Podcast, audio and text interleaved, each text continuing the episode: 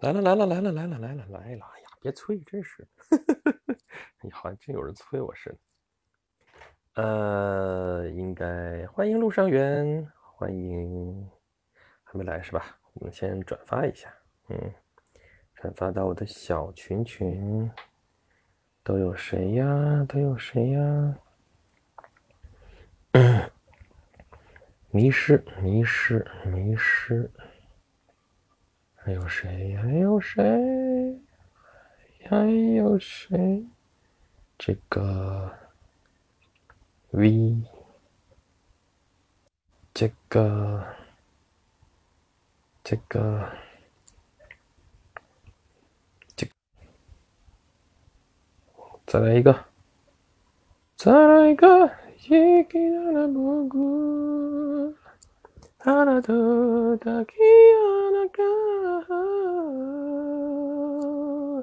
Oh yes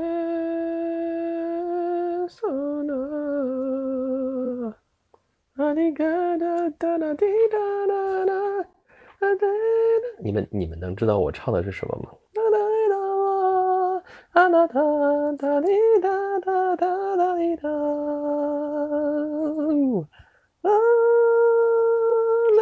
See the oh, let me see the way 哎呀妈呀，声调上不去了。Let me see the 欢迎大赛鱼刺身，欢迎村长，欢迎我在哪儿？你在哪儿？你在天堂。还是我们音频直播人比较多啊。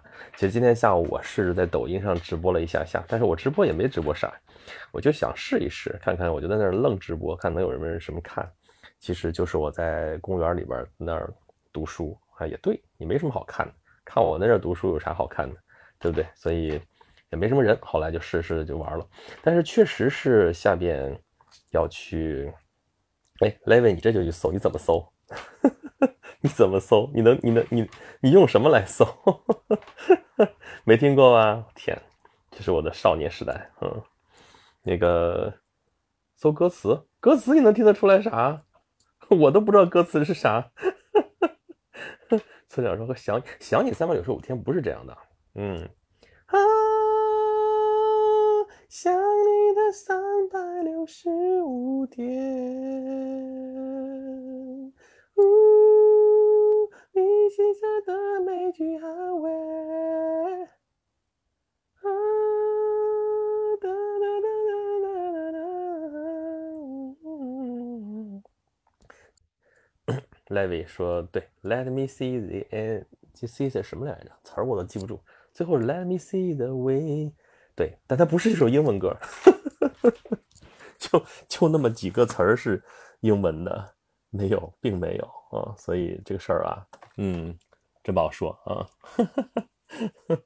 嗯，你我去啊，好好好好，我真的不知道歌词是什么啊。一只小演员，咦，哦，对，也是老朋友，之前见过，想起来了，嗯，那边说韩语还是日语？对呀，就是就是就是他们的歌才会整一句英文歌里头，对吧？啊。I don't know 啊，不是什么来着？I believe，然后下边就不懂了啊。十八般笑料已出仓，注意接受关注的主播轩辕十四 Rex 直播已上线。对，抖音直播的什么？抖音直播我读书。我今天一不小心把那个抖音号给认证了一下，认证成了企业号。然后呢，本来叫轩辕十四 Rex，现在就直接叫演讲录了哈。所以你可以在抖音上搜演讲录，直接找我。今天没主题吗？今天说有也就算有。我今天说的是，就是说大家宅家宅的还好吗？我已经从五一之前宅到现在了，嗯，但其实之前我也基本上也是宅着，但是这回是彻底宅了，嗯嗯，就说大家直播不是大家宅家都有什么有什么活动吗？嗯，别告诉我说从餐厅到卫生间，从卫生间到卧室啊就好，呃啊，我就是一进来就听见你在这唱歌，然后我就这个表情了。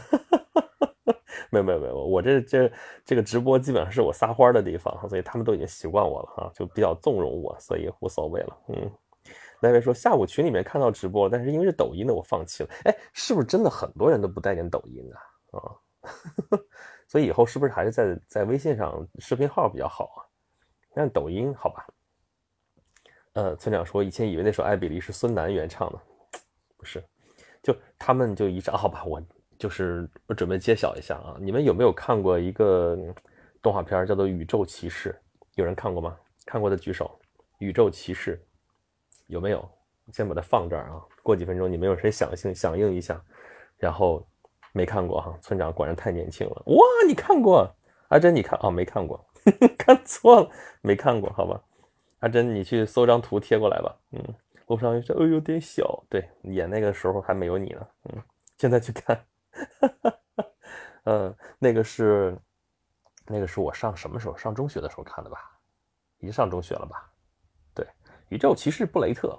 嗯，不如雅思好。当然，你听那时候翻译就是不如雅思好，其实就是蓝色地球好，Blue Earth 啊，不如雅思好。嗯，你听这个翻译不如雅思，就是港台那边翻译的啊。就那时候引进了一大堆这种港台的这种动画片儿，港台翻译的这种译制的这种动画片儿啊，比如说什么，对，还有什么那个太空堡垒什么什么的。嗯，那时候那个应该是七零后看的啊，就我舅舅那时候还小，我舅舅那时候喜欢看。啊，我也就看，嗯，然后那个就是，其实就是《超时空要塞》嘛。然后不说那时候把三个片子给攒一起，我我后来你知道吗？我第一次看说这个《超时空要塞》的时候，我就愣了个神儿。我说《太空堡垒》是把这三部完全不同的动画片剪成了一部，我愣了半天，愣没看懂。我说这玩意儿怎么剪啊？这怎么能剪成一部呢？明明是三部片子，完全不一样啊，故事都挨不上啊。不过我确实当时看过，说《太空堡垒》第一代、第二代、第三代互相也都不挨着，互相也都是不同的故事。第一代嘛，我喜欢看，啊，这个其实就是一个穷小子爱上那个，就是爱上大明星的一个故事。然后，哎，那个大家喜欢看是吗？然后后边两部都什么跟什么呀？跟第一代有关系吗？当时确实有这样的疑问，但是当我知道他们是三个不同的动画片，然后剪到一起的时候，我还是惊了啊！当我后来了解一点这种什么什么动漫产业什么的时候，才想到哦，好吧，这种操作是可以的啊，就稍微那个配音啊什么的重新给它配一配，把那个故事剪一剪，给它剪成一部片子还是可以的。天哪，好厉害！嗯，对，阿珍，你贴的这个就是宇宙骑士 t a k e m a n Blade，t a k e m a n Blade 就是这个。就是这个，嗯，呃，一只小演员传奇说，可能是抖音直播带货的太多吧，就可能刷着刷着就这样了，就如同你听你唱歌啊，就很容易就啊这样了，嗯，就进入了。对，阿珍说超时空要塞我知道呀，可能你知道超时空要塞啊，但是那个太空堡垒我估计就不太知道，嗯，啊，路上也是超时空要塞好像是个游戏，它应该先是一个动画片，后来才有。嗯，你知道是超声要塞 F，那不是一个东西。魔神英雄传，我天，天哪！今天是我们要回回回忆一下哦。哎，这确实是宅家的时候比比较比较好的一件事情。宅家的时候可以看这些动画片。还有说现在什么平台不带货啊？我们也带一下货。来，我这有这个购物车的，我来来来来来来，我现在推一下啥呀？我都不知道该推啥好。我这些东西推我自己的东西，来来来，推个西米团，推个还西米露呢，嗯。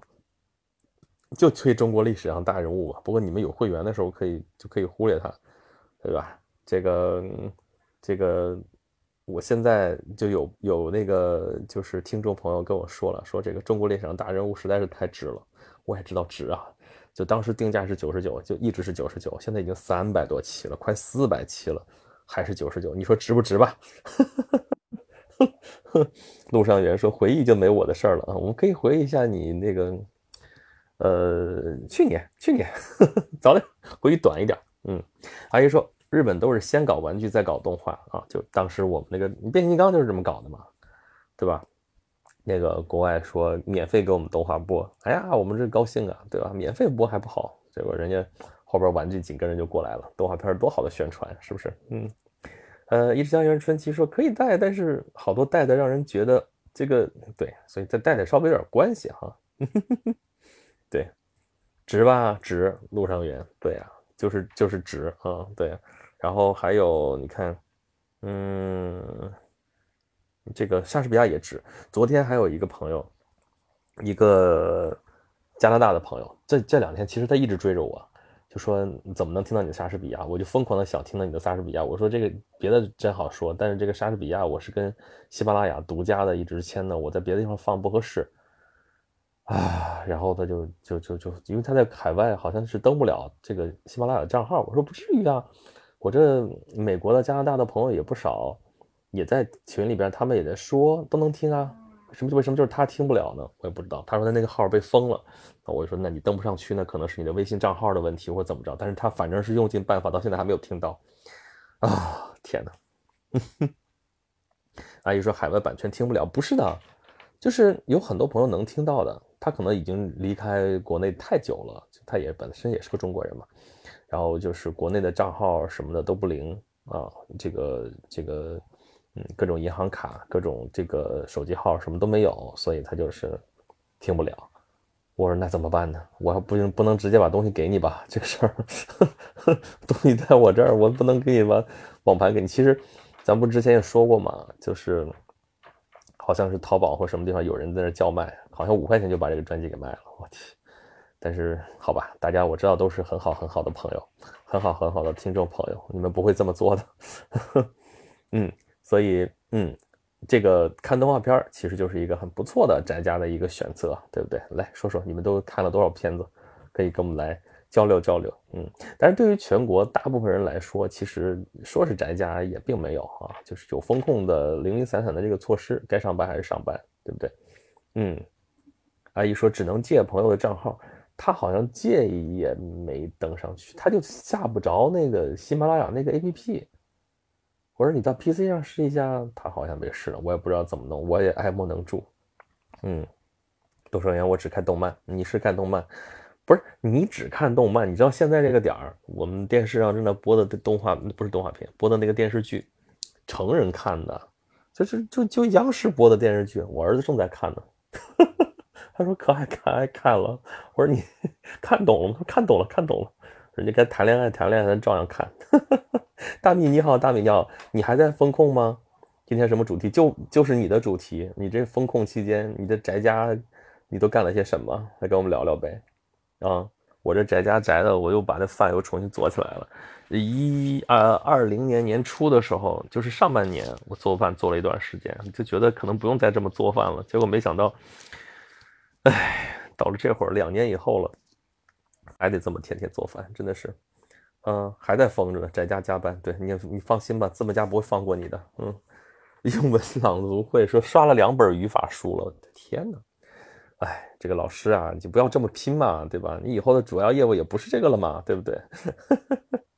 嗯，哎，和莎士比亚的三六五咋了？这个搜出来，哦天哪！嗯，天猫精灵有声内容。和莎士比亚的三百六十五，你能去投诉他吗？我能去投诉他吗？这个一百九十八的合是合理的，这一百九十八那也不合理啊！就看他通过什么途径。他要是通过喜马拉雅的途径的话，其实我不知道怎么弄的，可能还行。那九块九这个事儿，哎，还是天猫，还是天猫店，能不能去投诉他？当然看到零人付款，零人付款，我是应该欣慰，还是因为还是应该还是应该？不高兴啊，就说明没人要是吗？这叫怎么回事啊？哎呦天！哎，不过那个阿珍，你这张图的左上角这本书我刚刚买到，我刚刚买过，还想最近跟大家说这个事，因为最近我不是在讲这个中亚五国的这个故事吗？那个左上角这本书就是《失落的卫星：深入中亚大陆的旅程》，这是刘子超编著的这个。其实这本书我看了看还是挺不错的，就是因为他是真正去过中亚五国。其实我声明我没去过。好吧，沿途嘛，我有多数地方我是去过的，但是这个介绍的东西我只能查资料，而且现在别说去中亚五国了，这出国现在都难，出北京都难，所以就没去。但是这本书他讲他去这个中亚五国这个游历的这个经历，至少他是第一手的这个经历，对吧？他能看到一些真实的那个样子给我们看，我觉得其实蛮好的。嗯嗯。宅在家加班都没有加班费，你都在家了，你享受在家的福利了是吧？所以就，对吧？福袋居然还有福袋，福袋那个就是九块九啊，所以你那个是上边那个九块九的是福袋是吗？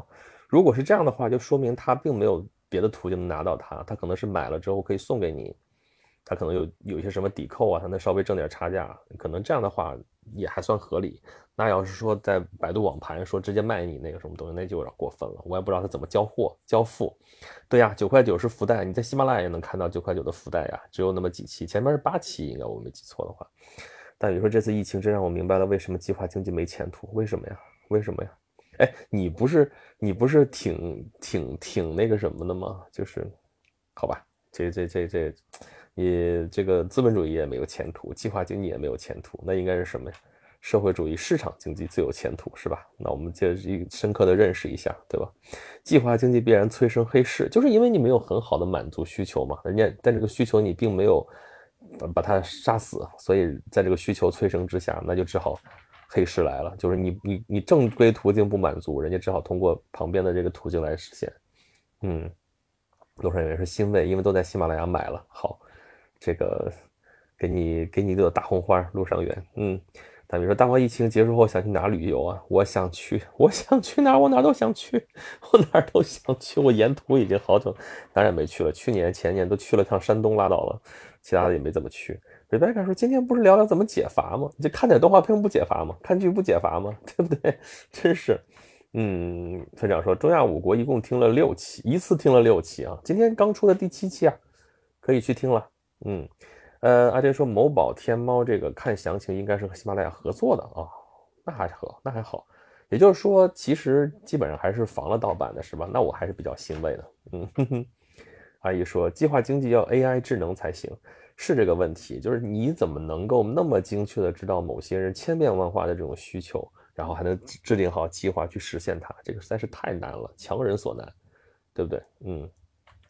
打比说，上海现在就是计划经济，自己不买东西就靠发物资的话，必然是数量不足，品种也不足。这不叫计划经济，这叫战时经济，好吗？这叫配给制，配给制就有管不到的地方，就没有那么精细。这是战时经济，这不是计划经济。计划经济不是这样的，就前苏联那种计划经济，是我们其实很难想象的，就真的是精确到你今年需要几颗钉子都能给你计算清楚的。那上海这样到处都是漏洞，这叫这就是你没管好的，你没有管好的战时经济，嗯，对吧？呃，评价千万别买，上当了，里面内容只有八集，比试听多五集而已，而原听版有一百零三集。掌柜回复：今天购买的是九块九的福袋哦，类似于是低价做活动那种，而且这个是精选的内容，不是原版整集的啊？不是原版整集的吗？金轩沙哦哦哦，哎，我都忘了放哪几期了。嗯，四部剧的故事背景和我原本的整集是价格很高的，还有人客服，好吧，这就是说喜马拉雅在天猫上卖的是吗？哦，这样九块九，嗯，这不是一回事儿。嗯，路上也聊着聊着就聊到吃的了，这是吃的吗？哦，没有。大美说：“我现在有苏联末期老百姓的感觉了。嗯，苏联末期好像好像也比现在这个状况是不是要好点？就是它没有崩溃的时候，其实运转还是可以的。就是僵化归僵化，你可能东西就那么就那么回事儿，但是好歹还是有的，对不对？好吧。”好吧，我没我没在那个地方，我没有亲身体会。你是有亲身体会的，你是那个中亚的那个游历之后亲身体会写出来的书。我是听到你们道听途说的，然后得出来的这个都不能叫结论，就是一个观感，可能确实是不一样。嗯，哦，那阿珍，你这样的搜了一下的话，是不是能证明一下我们这个还是没有盗版的？到处都是，是不是？可能头几年还有，最近是不是整治的还可以了？对不对？嗯，而且是上海市新闻计划经济。哎呀，就有些事情，我觉得这些东西都是在放大，就只是看一方面的话，这就是盲人摸象嘛。嗯，呃，阿珍说搞活动的时候有卖过九十九，没记错吧？他对打过五折，打过五折。呃，好像你看现在是六月份，他是呃四月二十三号读书日的时候，尤其是莎莎士比亚的生日和忌日的时候。会有折扣，然后一二三他们不是弄一个知识付费节嘛？那个时候可能会有点折扣，啊，对。大米说这两年算是九零后第一次面临经济危机吧？大王对经济危机有印象吗？不，这不只是九零后第一次面临经济危机，这个呃，八零后 就这样的经济危机，对中国影响这么大的经济危机，其实已经得有三十年没有了。上一次的话，可能还是九二年，那时候我们根本不懂什么东西，就是后来才知道九二年的时候那前后，然后就是通货膨胀还比较厉害，怎么样的，后面一直都没有这么，就包括国外，就是你看九七年、九八年那时候。呃，金融危机啊，就是东南亚金融危机啊，然后零八年金融危机的时候，都都就国内还好，都没有出现这种现在这样的这种感觉，这种情况，都觉得大势都是好的，啊，然后这三年真的是不正常的三年，不光是你们头一次碰到，我也是头一次碰到，就跟二十几年非典的时候很不一样，非典就是一阵儿过去就好了。这个已经这么长时间了，这真是头一次面临这么长时间的一个危机。嗯，哦，好吧，只有天猫这一家没别的了，那就还行啊。三 W 面是七十九元买的，对，买到就是赚到，买到就是赚到。对，嗯，阿姨说中国一直经济地方债务离谱，那是经济发展模式的问题。所以为什么一直要调结构啊？就是因为之前那个结构不健康。没有暴雷之前，一定要先转型，不转型的话，确实是很麻烦。大米说，我们楼上有个九十二岁的独居老人，要不是靠邻居帮他从网上买东西，他自己都要有人道危机了。我天，那正好反过来说明你们都还是注意到了他，然后还是帮他渡过难关啊。确实，就是在这个数字时代的时候，就是就是有些人是数字时代的，就像。你们像就是年轻一代，就像这个陆上元这样，都是数字数字时代的这个原住民，对吧？有一些是移民，像我们这可能得算是移民。虽然我们从小也接触，但是接触的，毕竟那个年纪比你们肯定是要大了啊。然后再有像老年人的话，就是也是移民，是遗弃的遗啊，就是被数字时代遗弃的人了，就属于这种确实有点不太适应，就是。嗯，很多人，多数人其实都只会从自己的角度去想这些事情，觉得这不是也很简单吗？你不就在手机上点两下就行，哎，就这么点两下就行。对于很多老年人来说，就是一个很大的一个，就是一个鸿沟，他就过不去。真的是，你可以说就是画地为牢，但是画地为牢，这就是一个事实啊，他真的是跨越不过去，就就是这个问题，嗯。大米说：“现在就是感觉九十年代三角债危机的感觉了，大家都没钱，问题来了，钱去哪儿了？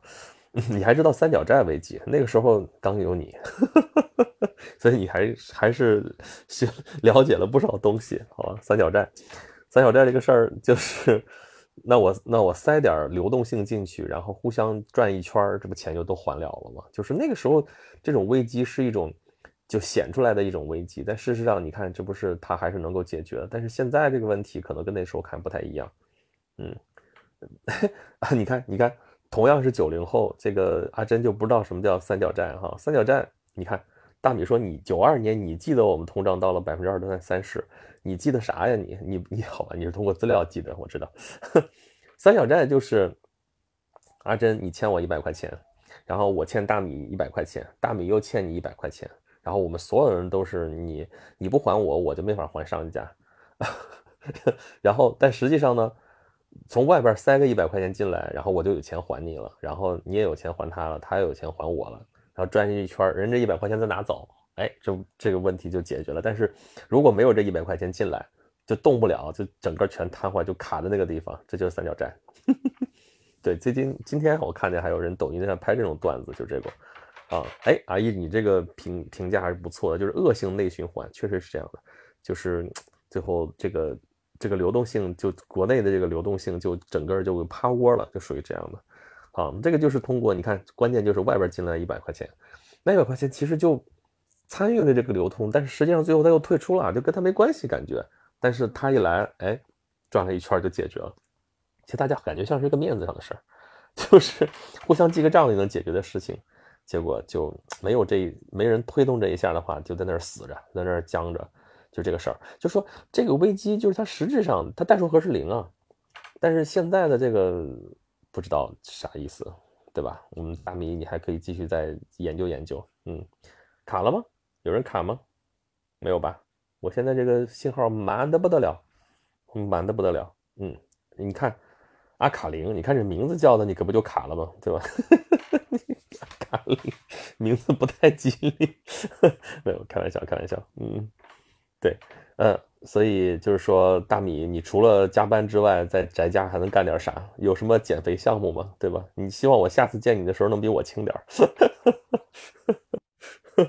对吧？那个，但是那个就什么《本草纲目》之类的，就慎重点哈。嗯。大比说，当时国有四大行不良资产率超过十行规定的警戒线了。嗯，嗯，对，这个银行资料不良，后来拨出来，拨出来建了几个资产管理公司。我也有朋友、有同学什么的在那边工作，就是现在好吧，都是资产管理公司，也挺有钱的。不良资产又是就坏账，阿珍就是你欠我一百块钱，这一百块钱不打算还了，反正或者说我我就。就就就从你这儿要这一百块钱就很困难了，要不出来了，这就是不良资产。然后你这个资产在我的账上趴着，我这个钱账面上好像有，嗯，应该从你这儿收一百块钱，但实际上我要不回来，这就是不良资产。对，着急蓬勃，你好，你好，你好，你已经不是最小的小朋友了哈，陆尚元比你还小，要照顾一下小弟弟，OK？嗯，这个。这个不良资产当时就是就是还不了了嘛，这个事儿怎么办？这个拨出来，剩下的就是优良资产，对吧？那不良资产呢就可以，对吧？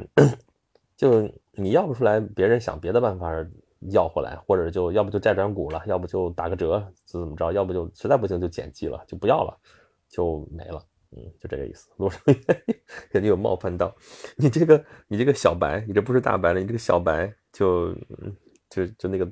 头像就很可爱嘛。阿珍说：“那就是大米没还我一百块钱，我才还不上你的。对，大米没还你那一百块钱，所以你还不上我这一百块钱，因为你没有这一百块钱。但问题是我也不是只是个债权人，同时我也是，我借你这一百块钱，我借给你这一百块钱，其实我是问大米借的，因为我把大米这一百块钱借走了。”所以他还不了你的一百块钱，明白了吗？这就是三角债循环的死循环，而且是，那么我还你你你那个就是大米还不了你的一百块钱，你就还不了我一百块钱，然后我就还不了他，他还还不了你，就这么绕进去了，就这么个事儿啊。所以我觉得这个事情也是一个画地为牢，就本来资产大家都有，就是因为名义上这个东西还不上，所以整个经济都卡在这个地方，嗯。陆上元说：“那如果债的大小不一样呢？”耶，小朋友，你这个问的问题很好。它是一个总账算的，算的一个总账。对，三角债只是一个形象，对吧？我不是只有我们三个人，我们还有可能有第四个人，对吧？你可能更复杂这个事儿。他欠我一百，那个人人也欠我一百，我跟别人欠两百，对吧？这个数你最后算在一块儿，总总全加起来之后可能是个零，嗯，但是实际上里边可能跟每个人每笔每一笔每一笔差别都很大，对吧？啊它是这么个意思，不是说真的就只有三个人，这三个人是个简化的模型而已。嗯，比如说就是原材料供应商、二级制造商、终端销售商一一级欠一级，对，这是最容易造成这个三角债的，就这个意思吗？嗯，最终原因是产品销售不上，这不就是经济危机吗？产品生产过剩的经济危机，为啥为啥销售不畅呢？一个是，那我们现在说就是需求不够，需求不足，需求不足不是因为大家不要这个东西，而是。它卖不出去，卖不出去，可能是因为购买力不行啊。就就经济危机那个事儿不就这样吗？你谁来买呀？就是社会的这些，就是就还是人来买。人既是生产者又是消费者。我这因为产品卖不出去，所以我发不出来工资，发不出来工资我就没钱买东西。得又僵在这儿了。其实你把这个终端也得算上，这又是一级三角债，对不对？你这就是经济危机啊，对不对？嗯。一个五块，一个一百，一个一个亿，路上人很会算这个账，嗯，卖不出，买不起，就这个意思呀，嗯。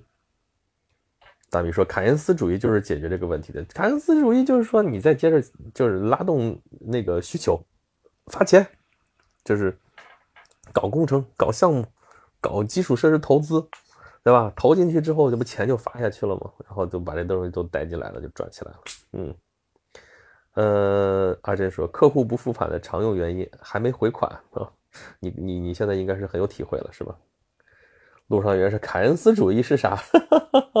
这个就到了你的盲区了，好好学习，天天向上啊！这个经济学的问题你们现在还没有接触过啊，你先好好先把初中上了，然后这个你学到世界历史的时候，你就开始碰到这个名词了。但是你要想明白这个事儿的话，可能要学一点这个经济学。嗯，哟，通行证是啥东西？哦，新赛季来袭，开通黄金通行证可以得到多少羽毛、多少枫叶、多少粉团卡、小星星、大雪瓶。哎，哇，哦，喜欢雷，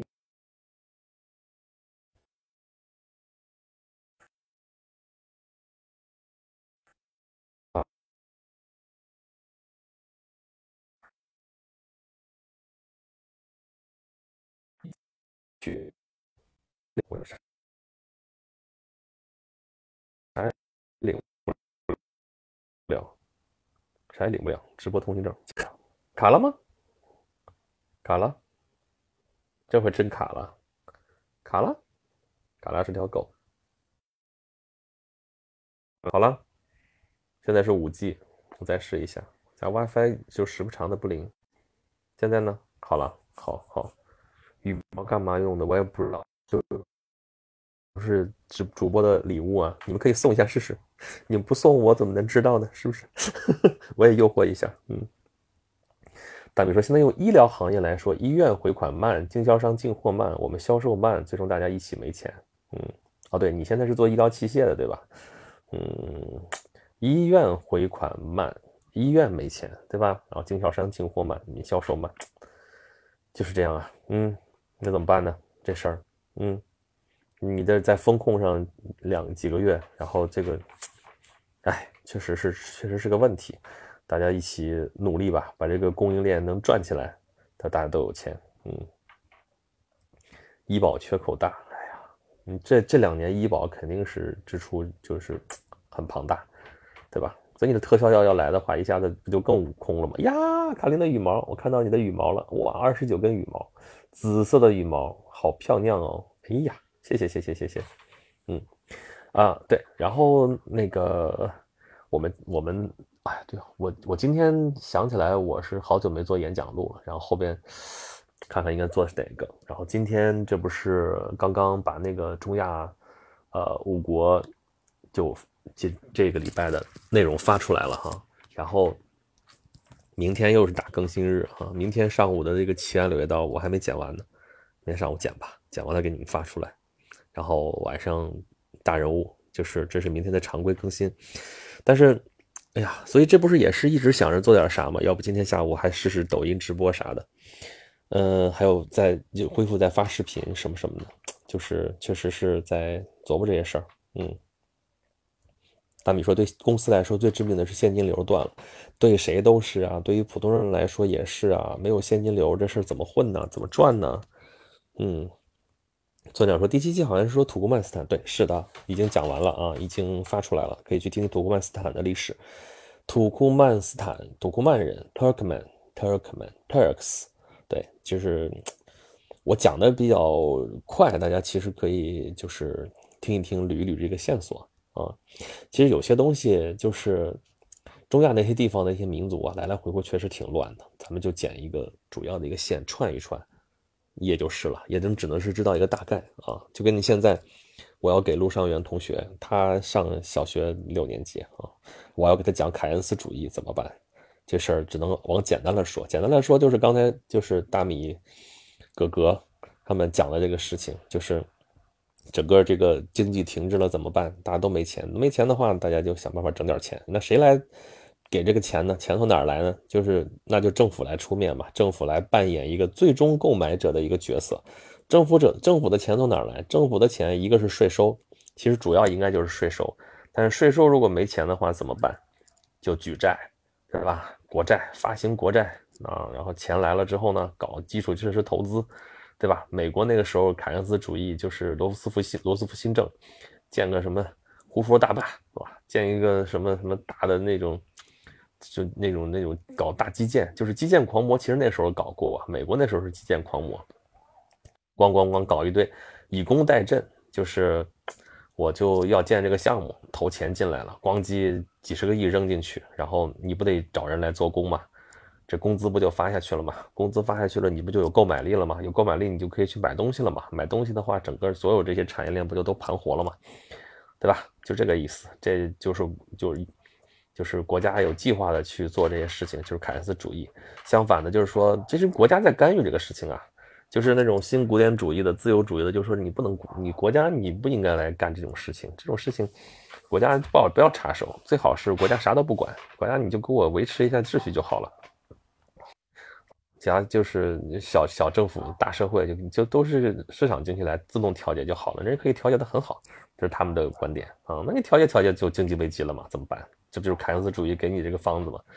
这个意思，就简简单单来说，只能说到这个份上。嗯，村长说土库曼斯坦真是熟悉又神秘，你为什么会觉得熟悉呢？你为什么会觉得熟悉呢？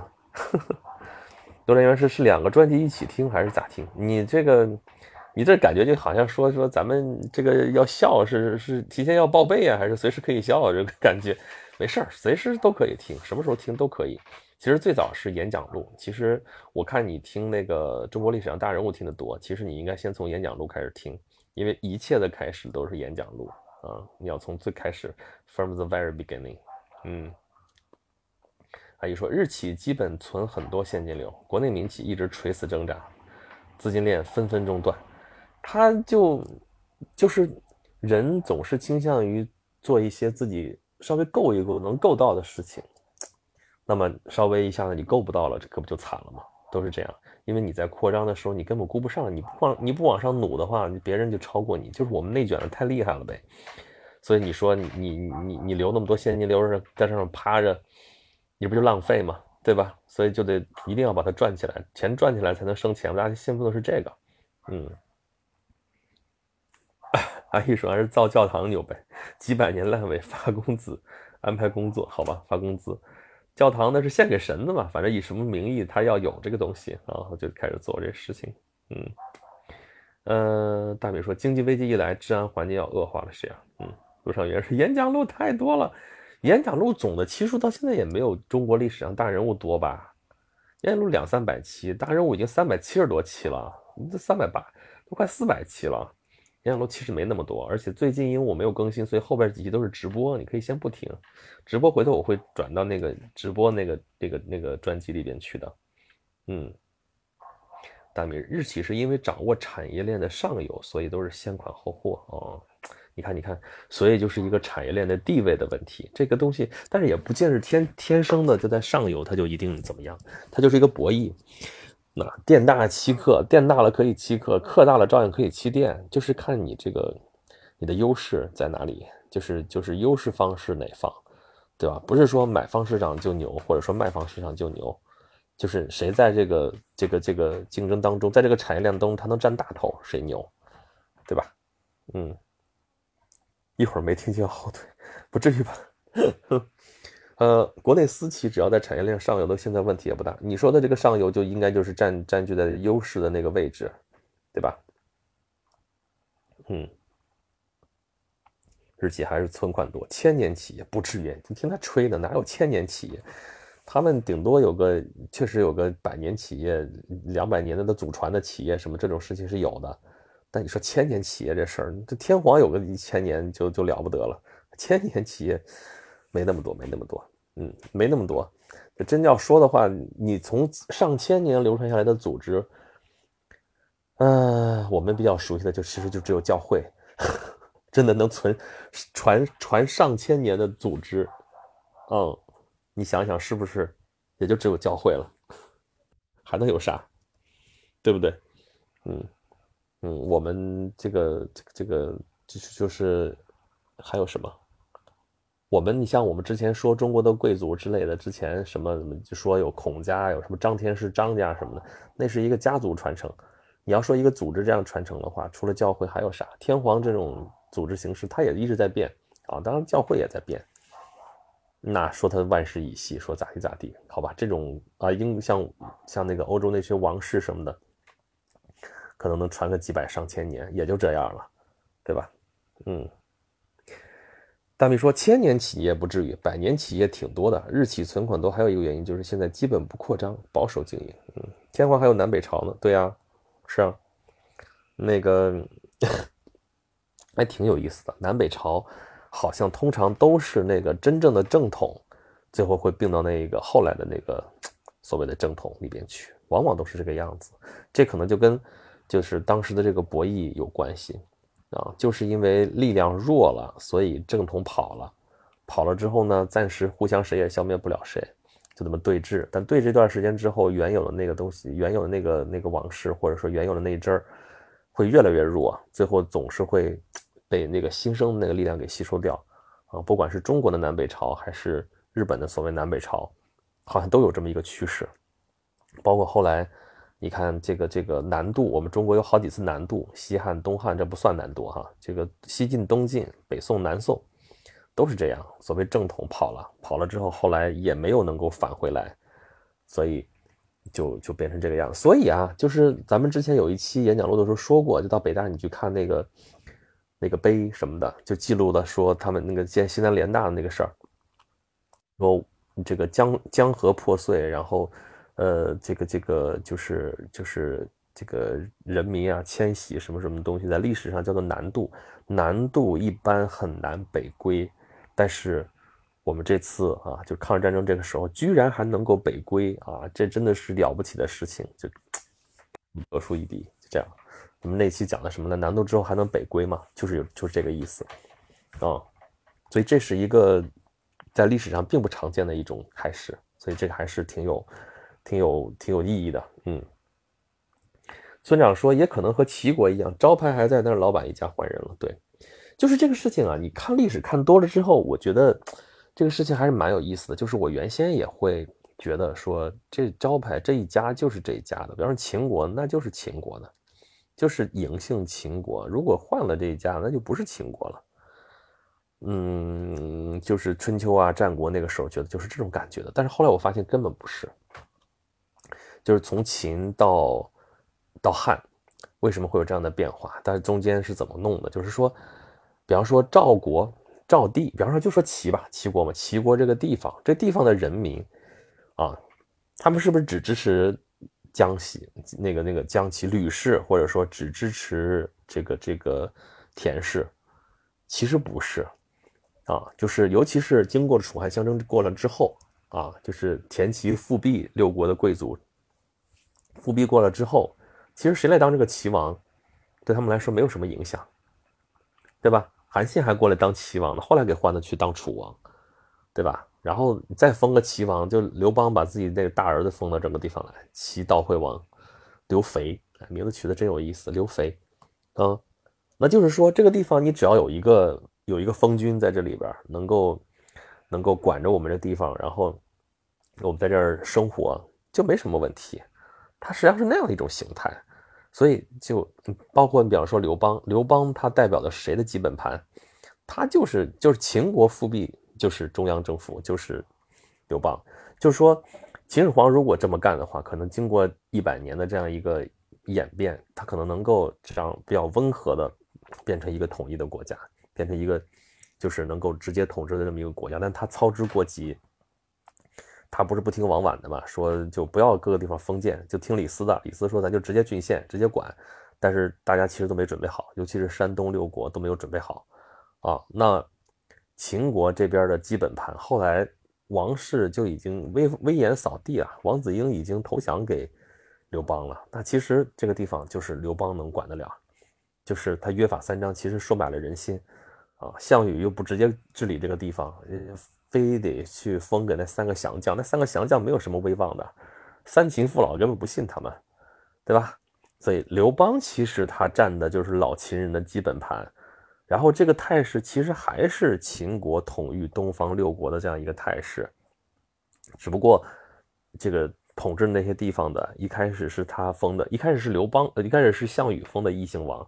但是分赃不均嘛，就开始闹，闹了半天争天下，争了半天之后，刘邦也不是直接就把这地方就郡县制就管起来了，郡国并行了一百多年呢，对不对？然后这个地方就东方这个地方，啊，先是封异姓王，后来异姓王一个一个都给剪除掉，全换成同姓王，然后白马之盟之后就全是同姓王，所以你看地方也是服服帖帖的。你看吴王在那儿管，对吧？这地方人家也认这个王，对吧？那楚王也认这个王。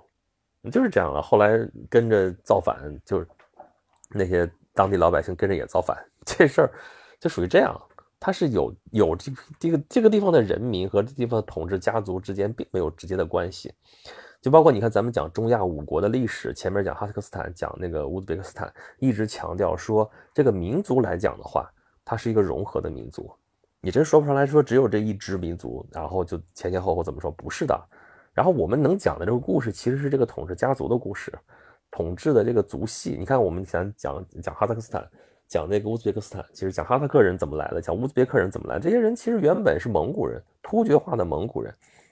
然后他们到了中亚这地方，其实统治了这地方的人民，然后这些人民之间互相就有这个融合，最后形成了现在的这样一个民族，它是这样的一个过程，对吧？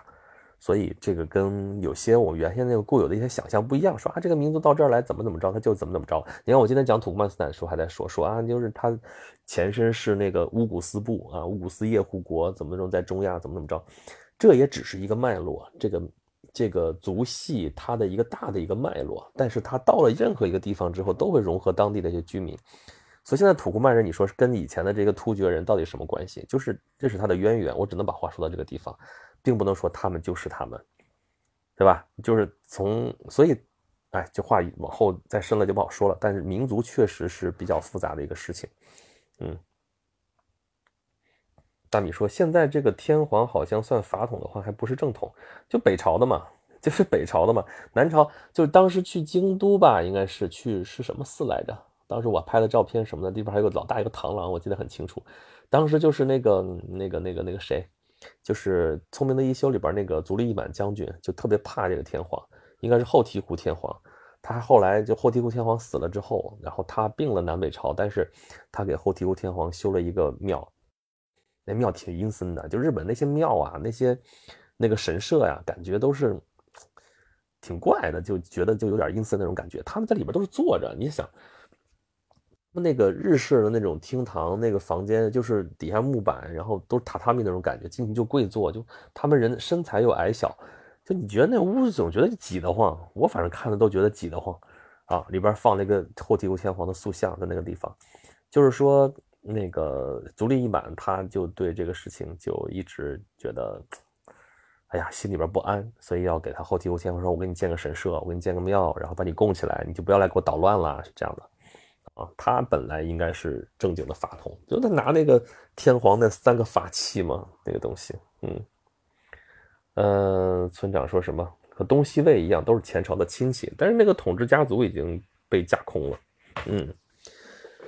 嗯，以上游天皇就是吉祥物，吉祥物才能正统。嗯，其实我们中国的天子本身也有这样一个一个职能，就你叫天子的时候，叫天的儿子，他是代表就跟上天相。哇塞，我们什么时候这个火的？现在有二两万多的热度了，天哪，跟上次一样哦。看来好吧，但同时在的只有三十几个人，越来越那啥了。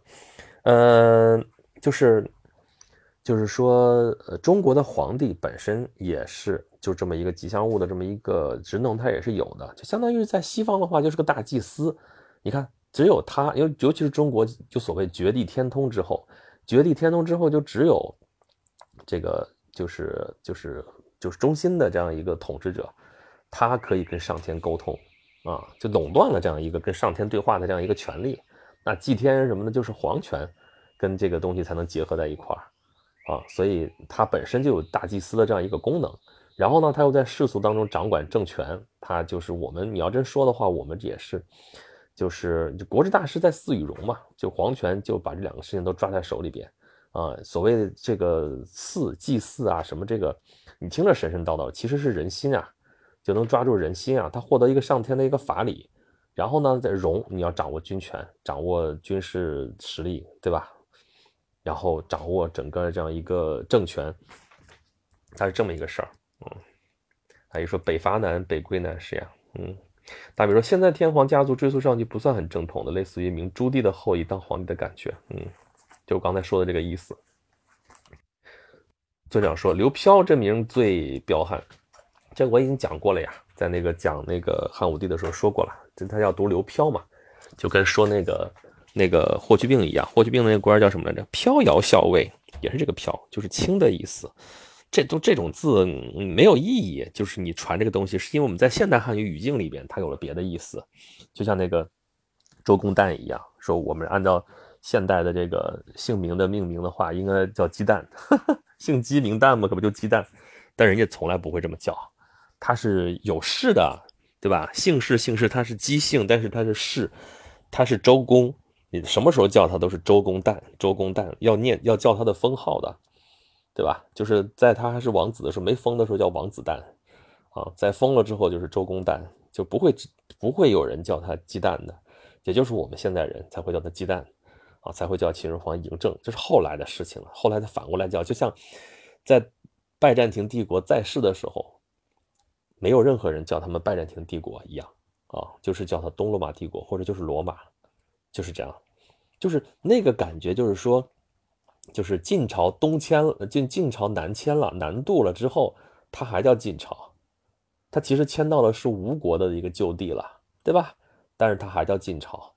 那么，这当然东晋只是坚持了一百零八年，如果他坚持到一千零八年的话，你再看，你说谁才是罗马，对吧？他那个首都可以也叫长安，人家叫健康，叫什么？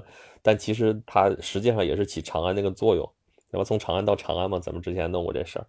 那如果他坚持了一千年没倒呢？然后那个北方反而是闹腾来闹腾去，说在争什么东西呢？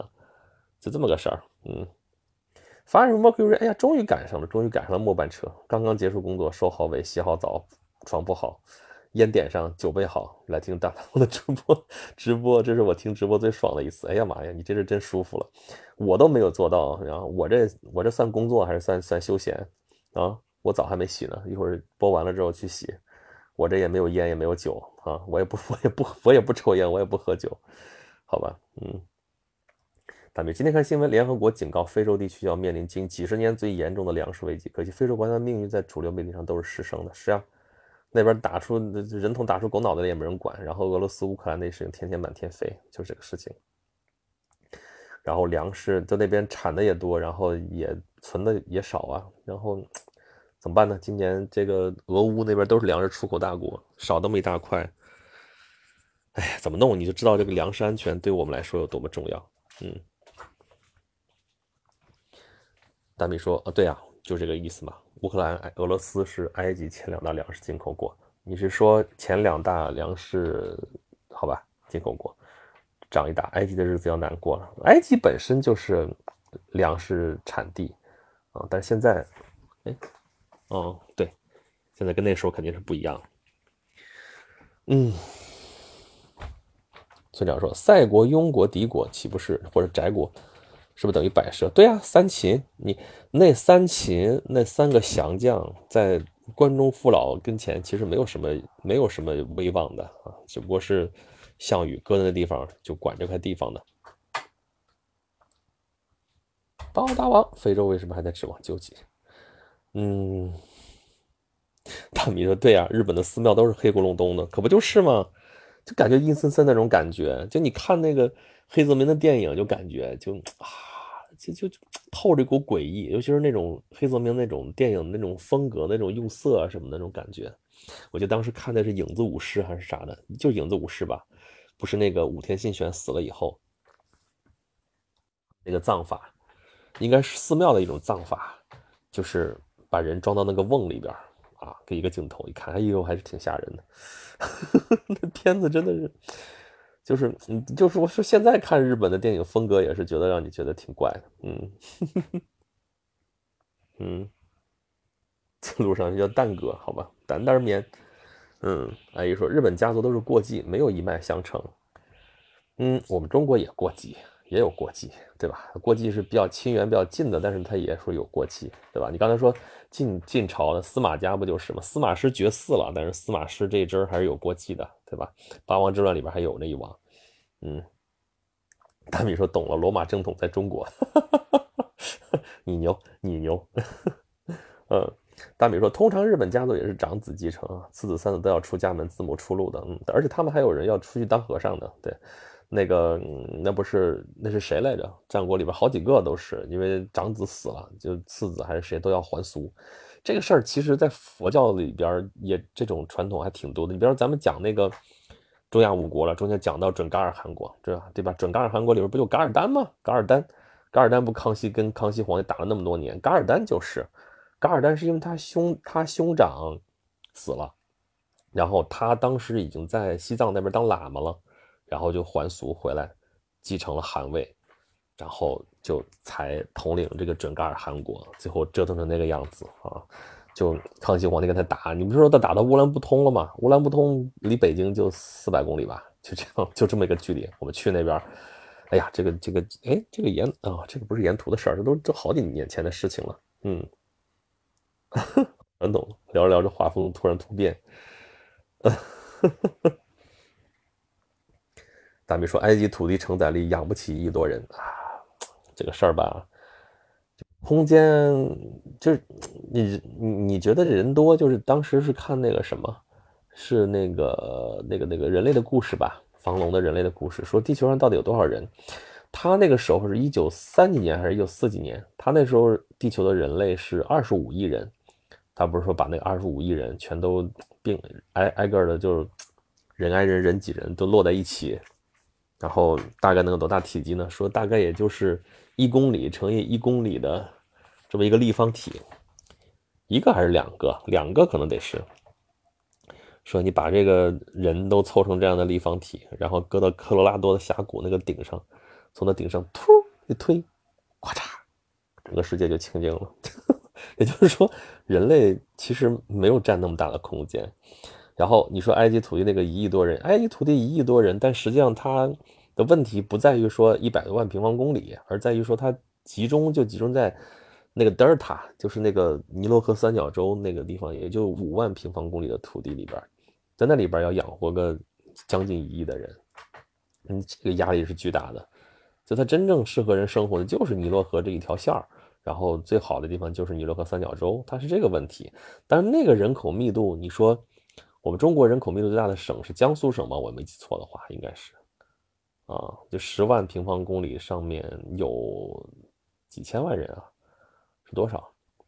还有像北京、上海这样的大城市，但也没有觉得那么挤。你说人多拥挤，所以说它土地承载能力它是与它是个动态的，它是会变化的。但是你得综合来看。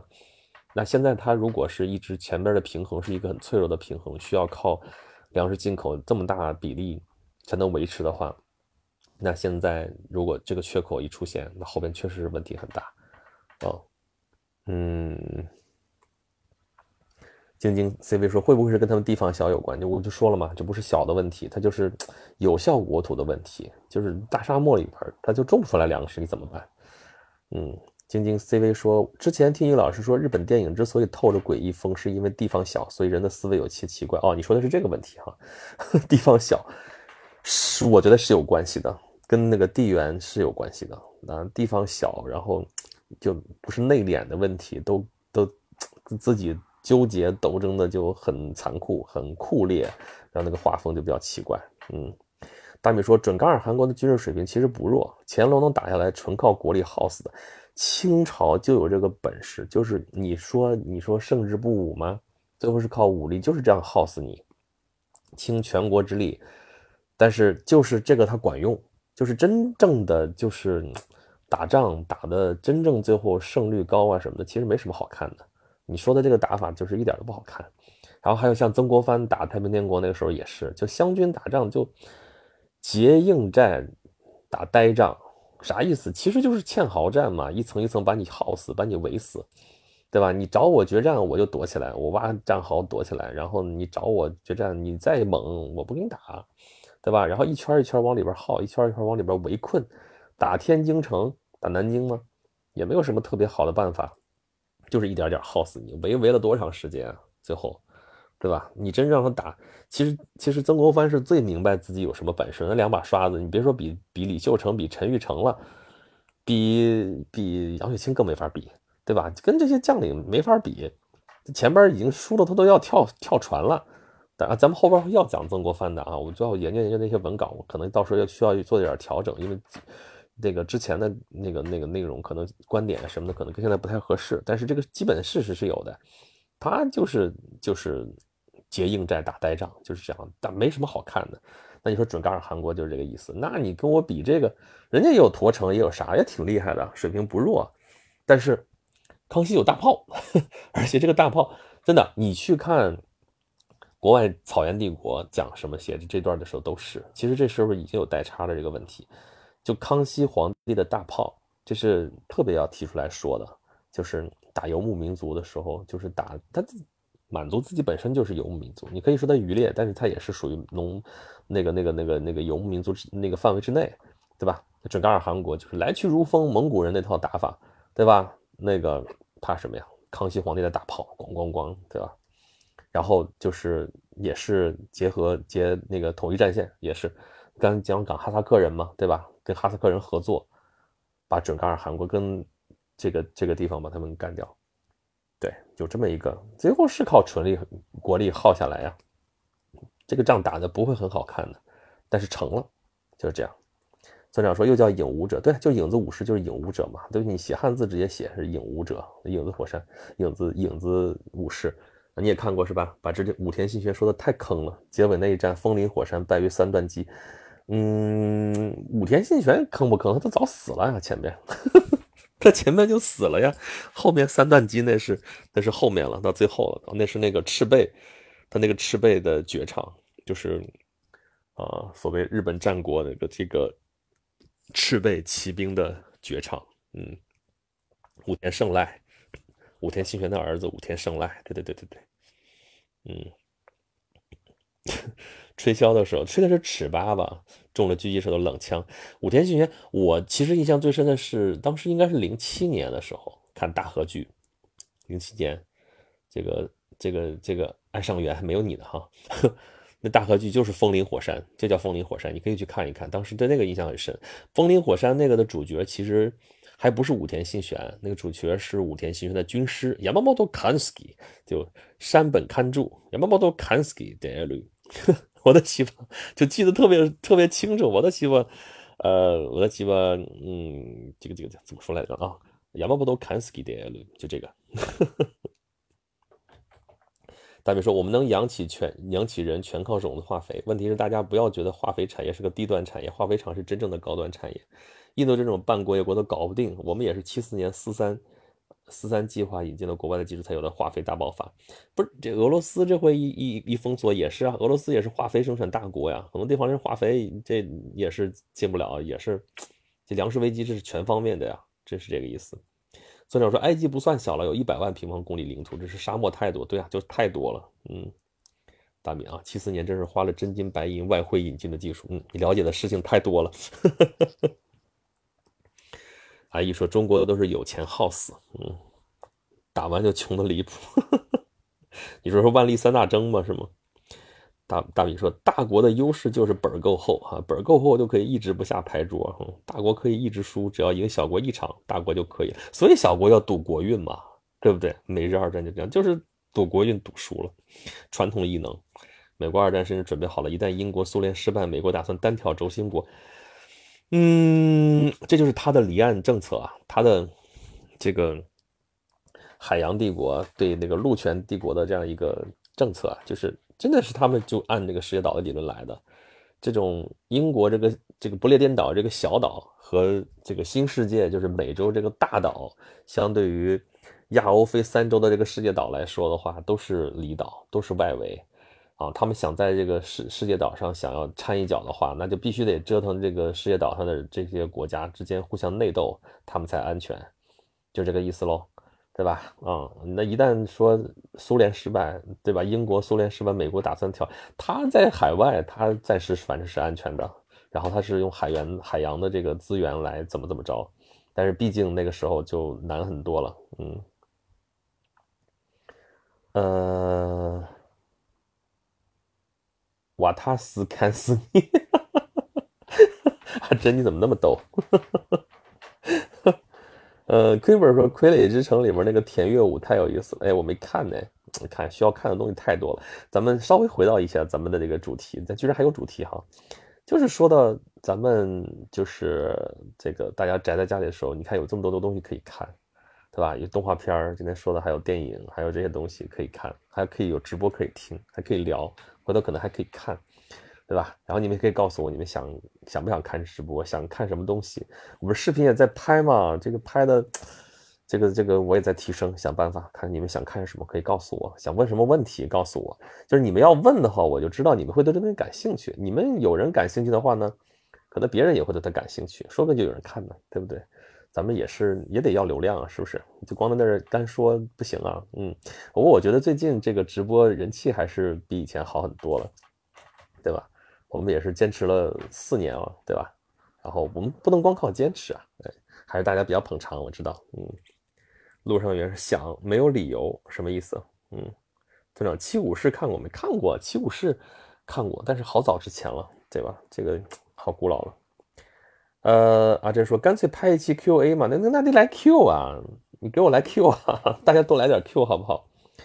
大米说现在的问题是信息爆炸，文化产品太多了，人的时间是有限的，这个好像是个悖论，这个嗯就是这个问题啊，所以注意力经济嘛，老十几二十年前就开始说注意力经济，就这个意思，人的时间有限，大家都在争夺大家的注意力，嗯。呃，原先是有个地方吆喝，大家都能看得到，现在是吆喝的太多了，大家就选择性的屏蔽了，呵 呵所以反而是不知道什么才能吸引到大家。嗯，大米说我就对历史感兴趣，哈哈哈，我知道啊，我知道。阿珍说好嘞，群里征集问题，行啊，可以，阿珍你来负责。嗯，你这就属于 就是谁提谁提意见谁负责，谁就去去就好了。挺好，挺好，嗯，呃，就是我这次重新更新视频也是稍微变变思路，原先都觉得一个问题我要讲透一点，然后要发长视频在西瓜上发嘛，现在觉得就是咱们短一点，一两分钟搞定，对吧？两分钟以内咱们说的简单一点，嗯，嗯，古文观止说，请问北京哪里比较多地道涮羊肉又便宜的呢？去牛街啊，好，涮羊肉几个几个比较传统的，像东来顺。对吧？然后我们那时候带朋友来都去南门涮肉，这都很好。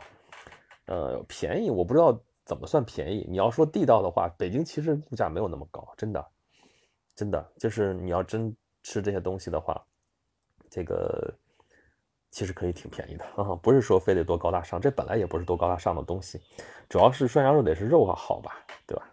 嗯，大米说最近在玩游戏《刺客信条：奥德赛》，历史背景是伯罗奔尼撒战争，可不是吗？对吧？这个他这个这个系列的还是挺厉害的，那个咱们前段时间不是马不用搞那个《长安十二时辰》嘛？那个创意其实就是，呃，大唐背景的《刺客信条》，对吧？其实这个事儿也就是个这个东西。我觉得他的东西这感觉都是这样的，就像你看最近这不是风起陇西，这不也是抓刺客、抓那个抓内奸嘛？就是那个谍报谍战嘛、谍报啊这些东西，然后。前边演的是那个风起洛阳，也是破案子啊，什么什么东西的。然后咱们那时候不说两京十五日，也是一个年轻人组团破案的一个事情。我觉得就快已经成套路了。哎呀，这个反正有人爱看，那就弄呗，对吧？嗯。村长说征集啥问题？就是征集你们想听我回答的问题，就是拍视频你们想听的问题，咱们可以来说。嗯。村长说你就知道小肥小肥羊现在很少见了。小飞，我觉得快倒了吧，已经，现在已经找不到什么小肥羊了。嗯，阿珍说，我觉得应该是啥问题都行吧，不要只限于历史。当然了，当然了，你可以问所有的问题，我可以选择性回答，我可以回答，可以不回答。我答不上来，我就不答，行吧？呃，古文观止说，东南涮算，你说东来顺是吧？东来顺算贵哈。我喜欢北京居民区的普通小店，那有的是涮羊肉不，有的是嘛。嗯，去那个护国寺。去牛街，去那个就北京老北京这地方有的是啊。洋房涮肉，洋房就是属于洋房，应该算昌平那个地方的涮肉，挺好的。然后这是涮羊肉，那最近这些年的那个那个肥牛火锅，对吧？这个挺好的，好多好多。嗯，大米说斯巴达跟希腊，你是说跟雅典的战争是吧？在我看来就是菜鸡互啄。你是说斯巴达跟雅典对不对？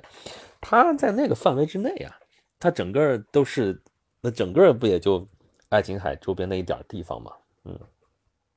但这个模式就是这个模式，在当时区域来说，这就是两个大的强权在互相在互相斗，嗯，然后鹬蚌相争，渔翁得利，哈，对吧？雅典和斯巴达都衰落了，然后底比斯起来，底比斯起来之后被那个，呃，这个这个马其顿摘了桃子啊，对吧？这其实就是战国啊，你不觉得吗？战国这边，这个魏国跟齐国什么的，跟谁都打来打去，打的最后恩败俱伤。然后一个作为蛮族的，也大家互相谁都瞧不上他的，就是谁都瞧不上的这个蛮夷之地的秦国，过来居然统一了天下，不就是这个模式吗？嗯。人太少了，就不再少不少的问题，就是这种模式。人类为什么几千年了都还是这种模式啊？大米说那时候我们的战争都是几万、几十万人在打啊。不过这个事情，这个数字其实是以值得商榷的啊。这个数字统计口径是不一样的啊。你你想想嘛，你说我们那时候战争都是几万、几十万人打的，为什么到了明朝的时候打个萨尔浒之战也就四十八万人？打个这个抗抗抗日援朝战争也就出个几万人，为什么？是我们出不起人吗？实际上是这个统计口径变了哈。后来说几万人，实打实的就是多少兵。原先说几万几万，那里边不一定都是兵啊。这个这个长平之战坑赵族四十万，这四十万不是全都是，不见得全都是，就是他不是那种常备兵，不是那种。那就是就是就是当时的赵国的壮劳力都去了，所以一下子就赵国就垮了，对吧？因为城里那个那个国国家这都没有没有年轻男子青壮男子，全都一下子这一代人都打光了，就这个问题。嗯，村长说原来是古代版一双绣花鞋，差不多吧，就那个意思。嗯，对对对，选择性回答是。大美说涮羊肉，我觉得自己准备肉在家吃最爽，还是不一样。是不一样的，你准备的肉跟他准备的肉也不一样。不过那天不是那个谁，那边朋友说就可以点火锅，人把锅直接给你送过去嘛，啊，就是铜锅送过去。原先像什么海底捞之类的，说那是简易锅还是什么一次性锅，什么给你送过去。现在是那个铜锅涮肉的，那就你精髓就得是吃铜锅的涮肉嘛，你不是铜锅那吃什么吃？所以铜锅给你送过去啊，你今天吃，明天人家过来取，看就是。逼着你现在不让堂食嘛？怎么办？人家也得做生意啊，那就就给你送过来了。嗯，大米说店里的肉总感觉一般，这个事儿吧，就当时那个公司合营的时候就说说东来顺的那个羊肉怎么着，就公司合营之后就不好吃了。为什么？就是因为这个思路还是不一样。那个时候他那个肉选肉选的比较新鲜，选的比较精，就一一只羊身上出肉出的最好那几块肉，可能就只有那么一点儿。那你后来一公司合营，说大家普通老百姓都能吃上肉，都能吃上肉，那你这一只羊身上能出肉的地方还挺多，但你就其他那些不是特别好的那个地方肉也也算进去，那就味道肯定就差了，对吧？后来你你你还是这个东西涮不各个部位不一样，涮出来肉的味道还是不一样。嗯嗯，阿珍说，我还没吃过小肥羊就已经到了，反正最近都很少见到小肥羊了，反正我知道的小肥羊的地方全都不见了。但小肥羊还是挺有特色的，就是它不用蘸料，这个我觉得还是挺有吸引力的。为什么就没了？嗯，村长说是不是锅是那种火山火锅？我不知道你说的火山火锅是什么样，反正那个铜锅就中间是尖的那种，那个还是比较有特色的啊。就是你在北京，其实现在也是这样，就沦陷了，到处火锅多的是四川火锅，都是辣的，都是那种大盆你给你炖给你煮的那种感觉的。说是涮，而且里边一辣遮百味儿，就什么都在里面，这就感觉还是不一样的。嗯，呃，陆上元说太平天国在历史上算重要，那太重要了啊！太平天国运动那时候死了一亿多人呢，你说能不重要吗？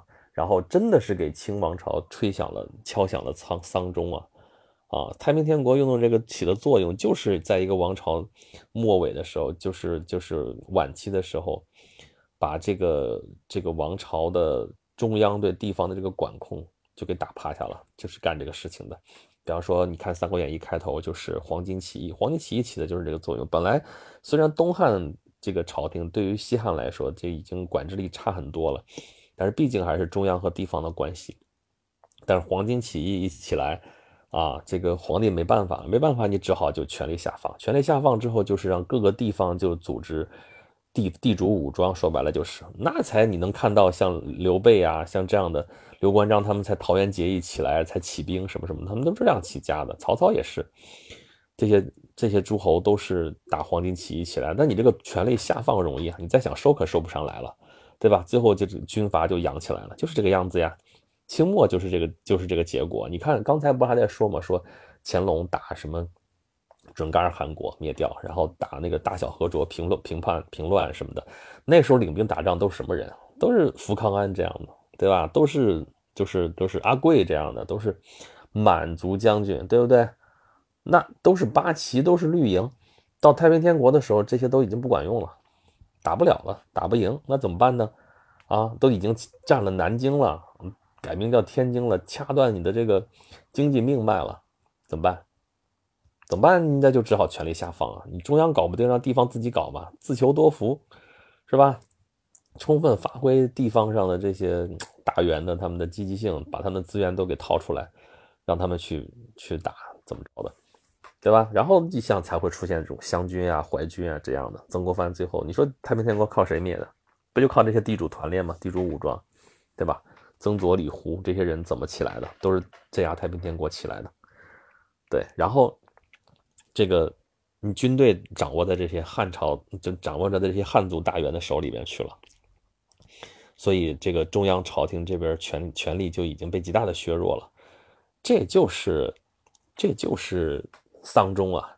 就太平天国，相当于你要这么看的话，它是一个失败了的改朝换代的这么一个一个事件，对吧？它失败了，但是它也已经把这个腐朽没落的清政府已经搞得已经一塌糊涂了，嗯。还能不重要吗？呃，古文观止说北京、天津吃铜锅最爽，那当然。哎呀，天哪，你说的我都饿了。你看，我们最后果然是说到吃了。大比说太平天国算是农民起义的巅峰吧？对我们一般是这么说，对吧？但你看你怎么看？你说他没成功，那是不是巅峰啊？这事儿不好说。你要这么说的话，巅峰是谁？巅峰是朱元璋，对吧？改朝换代了，成功了。对。但是从规模上来说，从这个。这个震动来说，确实太平天国是巅峰了。嗯，你是说因为他们提出了主义是吧？到了近代了嘛，这是农民阶级的一个自救的一个斗争嘛，对不对？嗯。陆上又说，要说问问题，我太多了，那你多问点，多问点，我们到时候来个收集表单吧。你们要想问什么问题，我们来收集一些什么选题之类的。哎，这个主意不错，对吧？阿珍，你说呢？嗯，我们到时候在群里面发一发，大家收集一些问题，常年收集，好不好？阿姨说：“现代战争杀人效率太高。”对，我们有一期演讲录不就在说这个事儿吗？说这个工业化的杀人，就真的是工业化的杀人。现在是批量的，就是你就想想二战的时候德国人是怎么有规模、有系统在杀犹太人，或者说在搞种族灭绝，你就知道了。就是工业化的在杀人，战场上更是啊，就对他们来说，对这个战场上的那个现代战争来说，这就是一次作业。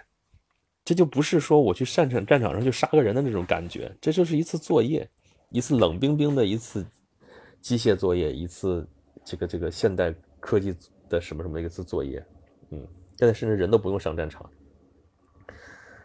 呃，村长啊，对，煮饭背柴的也算里边，对啊，从统计口径。大比说明朝那时候是国家体制的问题，战国时代的国家主要是军国主义体制，后来我觉得宋以后国家的动员能力反而是下降的，嗯。你你看怎么算了？宋以后那个那个中央禁军不都有那个 积一百多万人吗？嗯，大米说北京饮食受蒙古族影响挺大的吧？反正北方的饮食跟南方还是很不一样的，对不对？嗯，村长说就是中间突出了，像座火山一样。原来你们那边这么叫吗？还是就你这么叫？他啥意思？是你们天天吃那么好的吗？这也是打打牙祭，也不是每天天天吃火锅，那还是那了得，那三高的那妥妥的了，对不对？嗯，大米说，我吃四川火锅也喜欢拔酱蘸料，被我朋友被我朋友笑话，你这算啥呀？我去东北，去沈阳吃烤肉，朝鲜烤肉，这个韩国烤肉韩式料理嘛，在北京吃的时候从来都是蘸个蘸个那个酱油料，对吧？蘸个反正是醋酱汁儿、醋汁儿什么那玩意儿的，要不卷菜。到沈阳，他请我吃韩式烤肉，就是蘸麻酱。我说这玩意儿也蘸麻酱吗？不不就蘸麻酱吗？就是 我觉得蘸麻酱，北京这边吃火锅蘸麻酱已经很夸张了，在那边这也蘸麻酱，啥都是蘸麻酱，所以但你你这不用奇怪哈，我们该蘸就蘸，该吃就吃，无所谓。对，我也不喜欢油碟，但是可以试一试，还挺好的，就是香油加那个蒜泥的，还是挺好吃。嗯，你看，果然吃到吃了。啊，阿卡林说：“我这边还有一家小飞羊哦，那就还在是吧？嗯，那就有空还是要去吃一吃的。嗯，大米说小飞羊是属于在海外都被人嫌弃的，为啥呀？为什么呀？在日本都不去小肥羊，又贵又难吃。村长说八旗在三藩之乱就废了，嗯，倒也不至于哈，嗯，靠的好吧？对，所以绿营崛起了，好吧？嗯，雷维亚大王还在直播，哟，过时间了，还真是已经十点二十了，好家伙，都洗完澡了。”轮到他下播洗澡，可不是吗？阿姨说二战还是输给人海，和现在战争人海没用。嗯，也不是吧，就是还是毛主席说的，就是决定战争的不是一两件先进的武器，还是人，对吧？你这再先进的武器还得人操作，哪怕你坐到屋子里边遥控，你不也是人操作吗？对不对？嗯，你全 AI 的话，那不也是人造出来的吗？嗯。大米说，一战是人类第一次体会到工业化战争的可怕，所以欧洲国家反而对一战纪念很隆重。我觉得这个事实是这样的，但是这个逻辑不是这样的。这个逻辑其实是因为欧洲国家那一代人死的太多了，那真的是一战，我们一般就叫欧战嘛，主要就在欧洲打。那索姆河、那马恩河、那绞肉机啊，那都是一死死几几十万、几百万人的死，一场战役下来几百万人死，那真的是几百万。欧洲那是死了一代人，你去那个，对啊，你去欧洲国家，你去看他们纪念一战纪念的很很厉害，就是因为这个。二战已经没有，就又来了一次嘛，就没有那么就是反正该死的已经死过一一一茬了，这又是第二茬了。嗯，村长说全村乃至全镇只有我叫这是火山火锅，但问题是全村乃至全镇不是只有你一个人吗？东东北烧烤就是酱，对对对对对，就酱就酱。东北四川麻辣烫，嗯，麻椒改麻酱，好吧。大米说，关键死的没有意义，为了前进几公里，死亡十几万，这就是军事技术没有进步，就一直停滞不前，就会这个样子，嗯。给欧洲人打抑郁了，对，就然后就就懵了，就就最后就西线无战事了，都已经，好好好，已经有好几个人在催我说咱们到点了啊，咱们这次直播就到这里，好不好？然后大家欢迎大家关注一下这个抖音，欢迎关注一下这个微信公众号，关心一下这个这个视频号，都叫演讲录了，现在啊就没什么好说的了。嗯，原先我那个抖音号。这一认证，现在也叫演讲录了，大家去关注一下演讲录，到处去搜演讲录就有了。嗯，大米对，是战术进步没有跟上武器发展的进步。大家对呀，那武器发展发发明出来也不知道该怎么用，没有更好的效率去用。村长说，真是感觉很快啊，是吧？是啊，抖音 是必须得这么说。对，还有 B 站号，B 站号就还是轩辕十四 Rex，对吧？对。就我还是喜欢叫轩辕十四 Rex，但是这一下子商标一下认证，最后都让我叫演讲录了，倒是简单了啊，就总比轩辕十四 Rex 对一个陌生人来说一说就觉得好有点复杂，对吧？对，西瓜那应该也是自动变成演讲录了，可以去搜，你要搜不着你就搜轩辕十四 Rex，好吧？咱们在音频直播这个地方就是还是每周四的晚上九点钟不见不散，然后中间如果有。要视频直播呀干嘛的时候，我们随时给大家预告，或者说到时候咱就随缘吧，直接上，然后到时候大家发个消息就好了，好吗？嗯，也有说演讲录好是吧？那好，我们就叫演讲录，好吧？本来也就是演讲录，也没有错。嗯，好，咱们今天直播到这里，大家赶紧洗洗睡吧，反正我要去洗了。嗯，拜拜。